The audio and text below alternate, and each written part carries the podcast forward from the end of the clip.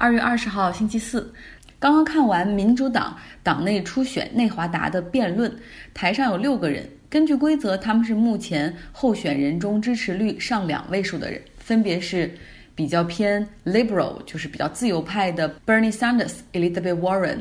剩下四个都是 moderate，就比较温和中间派的，分别是 Pete Buttigieg、Amy Klobuchar、拜登和大富翁前纽约市长布隆伯格。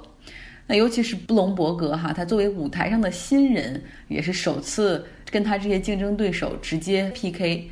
他说：“各位选民，你们选总统主要看两点，第一点就是谁能击败 Trump，第二点就是谁能管理这个国家。我是这个舞台上唯一符合这两个条件的人。那你知道，作为超级富豪，昨天的节目中也介绍了，他为竞选总统已经布局很久，然后投入了四亿美元，现在投广告的势头也非常的猛。他成为了其他几个人的攻击和质疑的对象，尤其是 Elizabeth Warren，她作为一个。”女性哈，然后质疑布隆伯格对女性的不恰当的描述和言辞，比如说布隆伯格确实之前说过，还是 on record 就有记录了的话，就是 I can do you in a second。那他还质疑在布隆伯格的公司里面有不少女性员工都受到过性骚扰，最后是跟公司和解签署了 NDA，NDA 就是 non-disclosure agreement。也就是说，你拿了公司赔偿之后，未来不允许再向第三方或者媒体去透露任何信息。然后，Elizabeth Warren 就问布隆伯格说：“说你知道你们公司里有多少女性签了这个 NDA 吗？在这个舞台上，你敢于承诺给他们说话的权利吗？如果你可以当总统的话，那你去释放这些 NDA 的条款，让他们讲一讲在 Bloomberg 这个公司里到底发生了什么。”作为亿万富翁，然后管理着这家大公司的 Bloomberg，他他说我不能，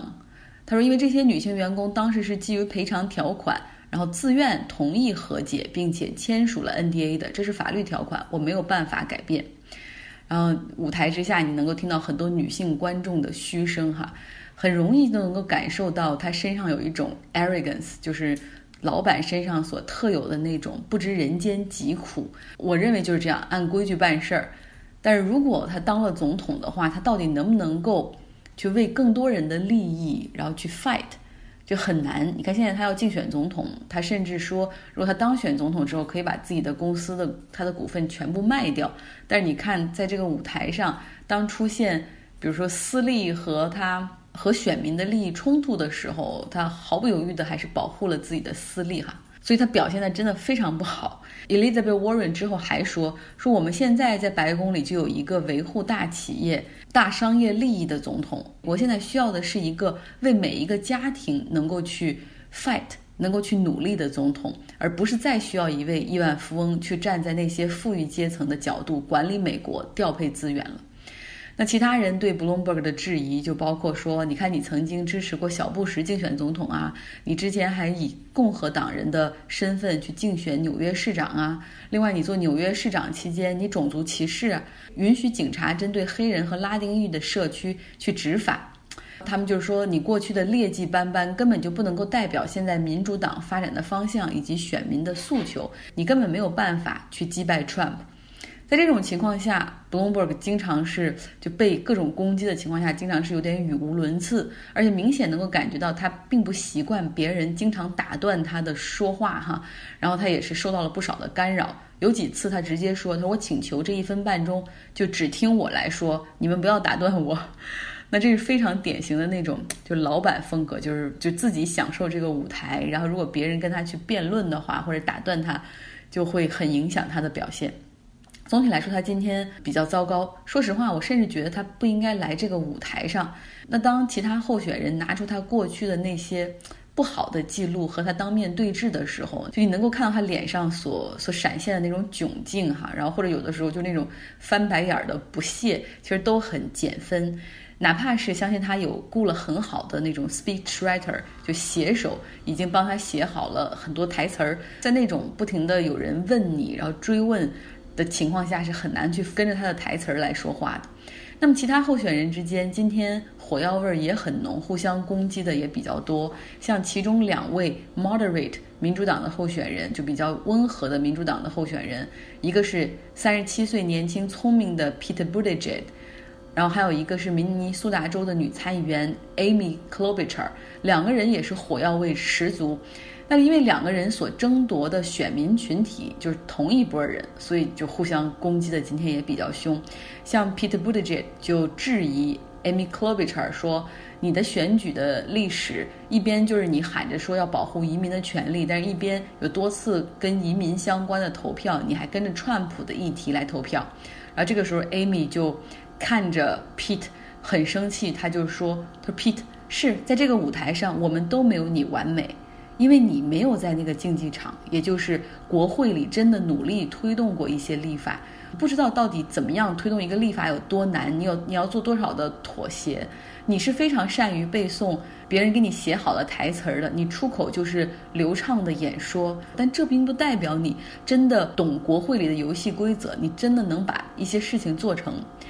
听到这里，可能很多人就会得出一个结论：说，哎呀，这些所谓 democracy 之下、自由民主之下的这些政客都是一泡污之类的。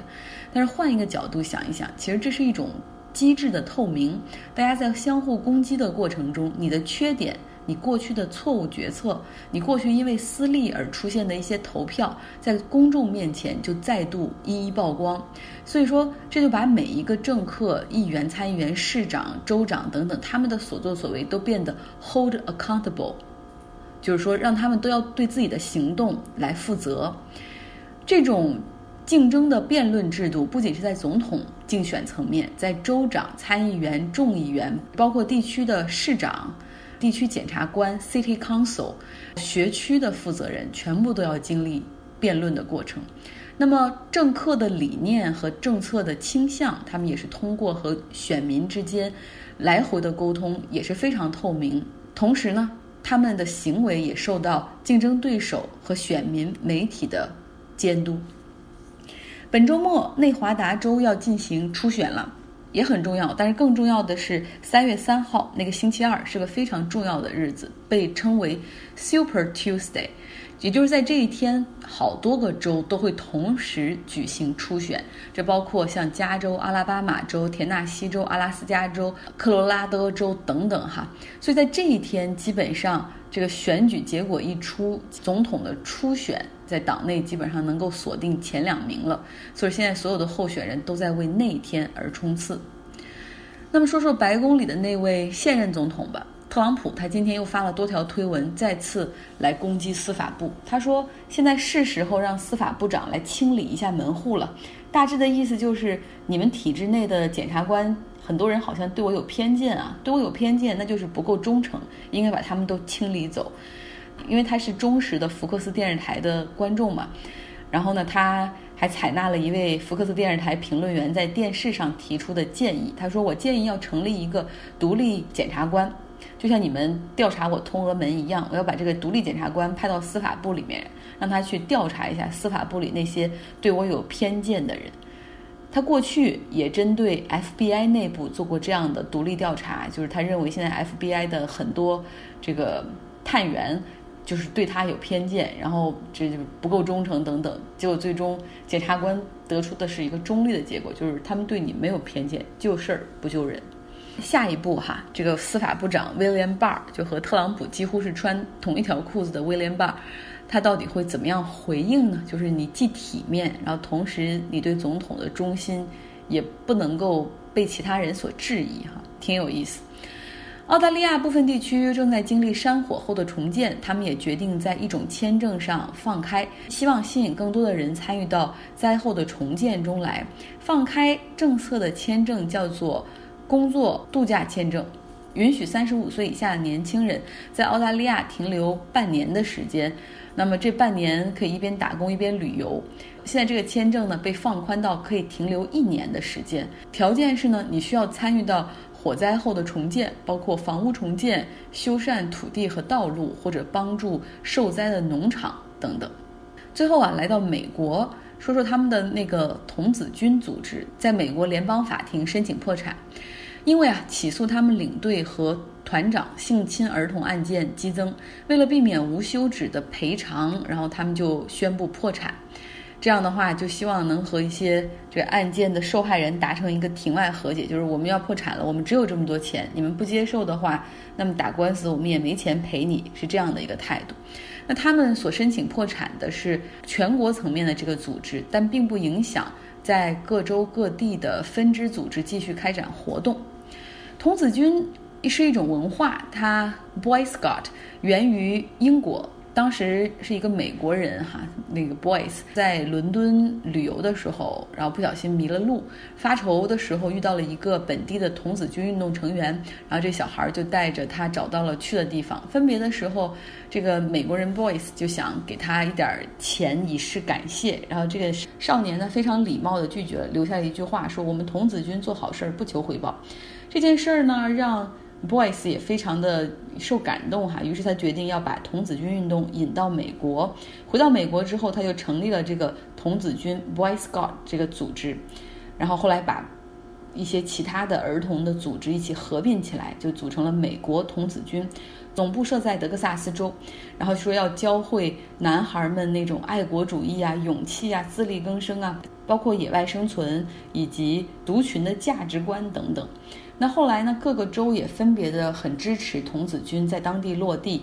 现在每一年童子军的他们组织的一些活动，包括他们的营地，在全美大概也有十三万多个吧。嗯，然后他们的就是平时活动的内容，包括生活技能训练，像野营、爬山、狩猎、钓鱼、野外求生等等，包括急救、做社工，挺有意思的。像我有几个同事，他们现在。比如说，就很喜欢周末就去 hiking 或者 camping，就全部都是因为小的时候做童子军学会的这些，然后养成了那样的习惯。那参加童子军的少年，就每完成一项任务，就可以获得一个对应的荣誉勋章。如果大家看过《飞屋巡游记》的话，大家就还记得里面那个小孩儿哈，他当时就是每完成一个任务的话，身上就会多一枚勋章。童子军组织呢，它不是，它是一个盈利的机构，那需要孩子们每年呢来交六十美元的会员费，然后他们的 uniform 就穿的那个制服也都是要花钱购买，大概是一百美元左右。在发展成为了全美最大儿童组织的同时，童子军也爆出很多丑闻，比如说有一些领队和团长对儿童进行猥亵和性侵。也有人说，这里简直就是美国最大的恋童癖的集中营。丑闻大概是从七十年代的时候开始出现，然后八十年代初，这个童子军内部针对儿童性骚扰的案件就扩展到了美国五十个州，每个州都有覆盖。到了一九八八年的时候，童子军也出台了一些少年保护程序，比如说规定。每个队至少有两个成年人来带队，叫双人带队制。同时，也禁止带队的领队和青少年儿童来进行单独的接触。然后，包括他们要在野外住的话，他们的宿舍必须分开等等。但是，童子军内部的骚扰案件仍是层出不穷。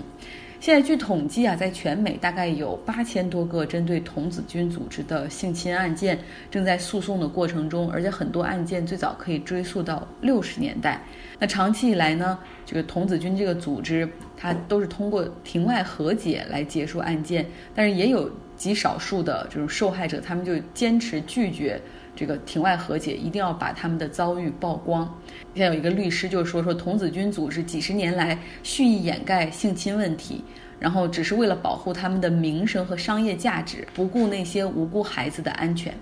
像《纽约时报》有一个专栏作家就写到说：“我小的时候参加 Boy Scout，学会了很多野外生存的技能，